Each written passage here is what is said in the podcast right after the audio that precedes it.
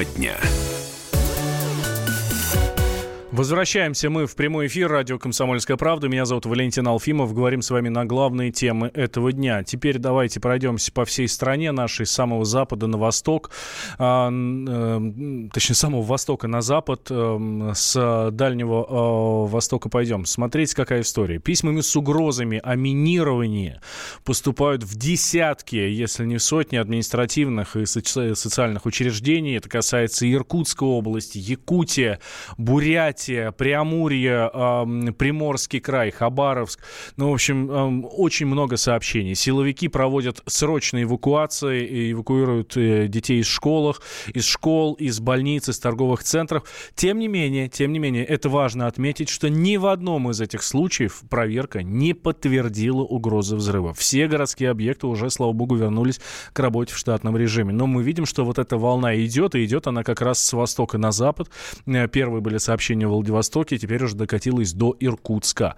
Мы э, связались с нашим корреспондентом, э, корреспондентом «Комсомольской правды» Иркутск Андреем Синьковым. Он э, рассказал нам о том, что у них в городе происходит. Пятницу 25 января волна массовых эвакуаций добралась до Иркутска. Ранним утром в 27 организаций города поступили письма с предупреждениями о минировании. По тревоге эвакуировали 11 больниц и поликлиник, а также 10 школ, лицеев. После того, как здания были исследованы саперами, пациенты больниц и врачи вернулись на свои рабочие места. Учеников, чьи школы попали под, под подозрение, отпустили домой. Ни одно из сообщений не подтвердилось, никаких взрывных устройств найдено не было. Ситуация с предупреждениями о минировании остается на контроле регионального правительства. Сообщения имеют идентичный текст и направлены методом рассылки на официальные электронные адреса учреждений, говорят в местном ФСБ. Отметим, что волна сообщений 25 января затронула также Якутск, Читу и Улан-Удэ. Кстати, в Бурятии замахнулись даже на здание парламента и правительства республики. Сейчас спецслужбы ищут виртуальных террористов, проверяют адреса и источники. Это был Андрей Синьков, наш корреспондент, э, корреспондент «Комсомольской правды» из Иркутска. А во Владивостоке история похожая. Там школы, кстати, в одной школе даже произошел пожар, но а, связано это с минированием или нет, доказательств совершенно нет никаких. Итак, Александр Сырцов, редактор «Комсомольской правды» Владивосток, рассказал нам, что, приходит, э, что происходит в столице Приморья.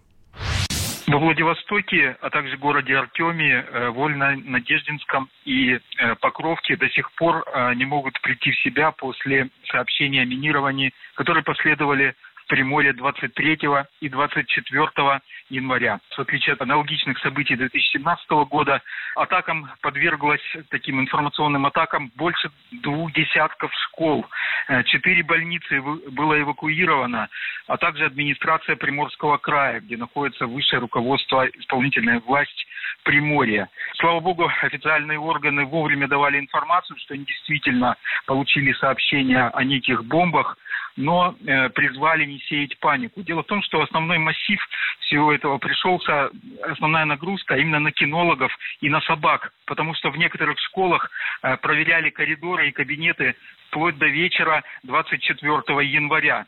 А, сейчас пока нет никакой информации официальной, э, поймали ли злоумышленников, потому что известно, что подобные сигналы были до этого на Камчатке, а затем на Сахалине и в Хабаровске вслед за минированием школ произошел пожар в 33-й школе Владивостока, и школьникам педагогам и персоналу в эти дни не позавидуешь. В Приморье действительно не очень спокойно в связи с последними событиями.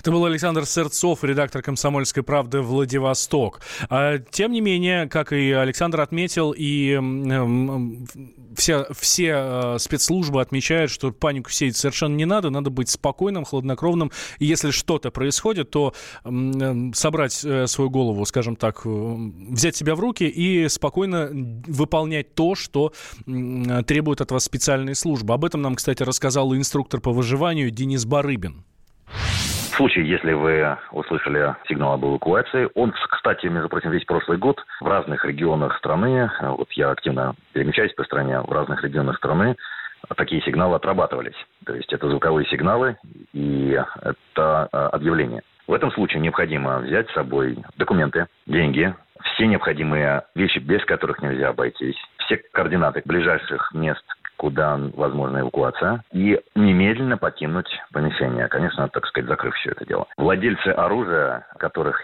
сейчас у нас много людей с гражданским оружием, должны принять все меры, чтобы оружие было заперто, и ключи необходимо унести с собой.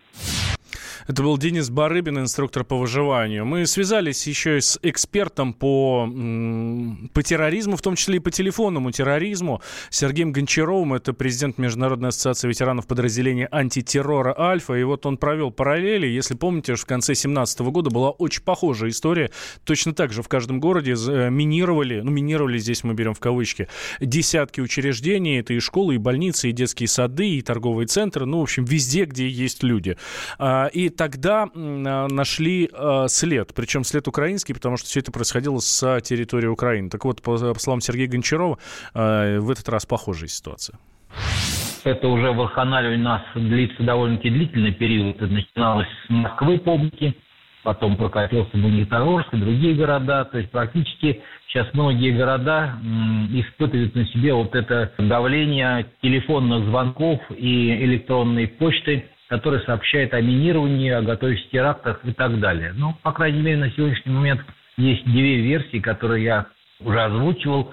Это первая версия, то, что это занимаются организованные группы, которые действуют из-за границы, в первую очередь из Украины, что и было доказано о минировании больших, ну, вернее, важных объектов в Москве.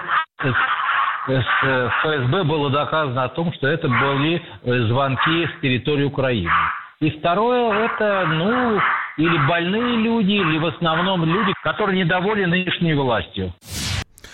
А это был Сергей Гончаров, президент э, Международной ассоциации ветеранов подразделения антитеррора «Альфа». Следим за развитием событий, при этом я напомню вам, дорогие друзья, как нам говорят все эксперты, держим голову в холоде. Меняем тему. Отправляемся дальше по нашей стране. А, на этот раз в Магнитогорск, где произошла страшная трагедия прямо перед Новым годом. В, там 31, января, 31 декабря рано утром рухнул подъезд дома после взрыва.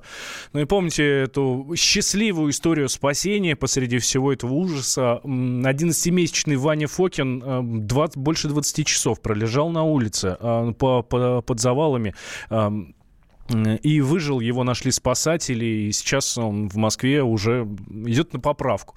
И его мама, кстати, когда к нам, э, когда к ней приходила наш корреспондент Анастасия Варданян, мама сказала, что первый день рождения, который будет уже совсем скоро, планируют отметить дома.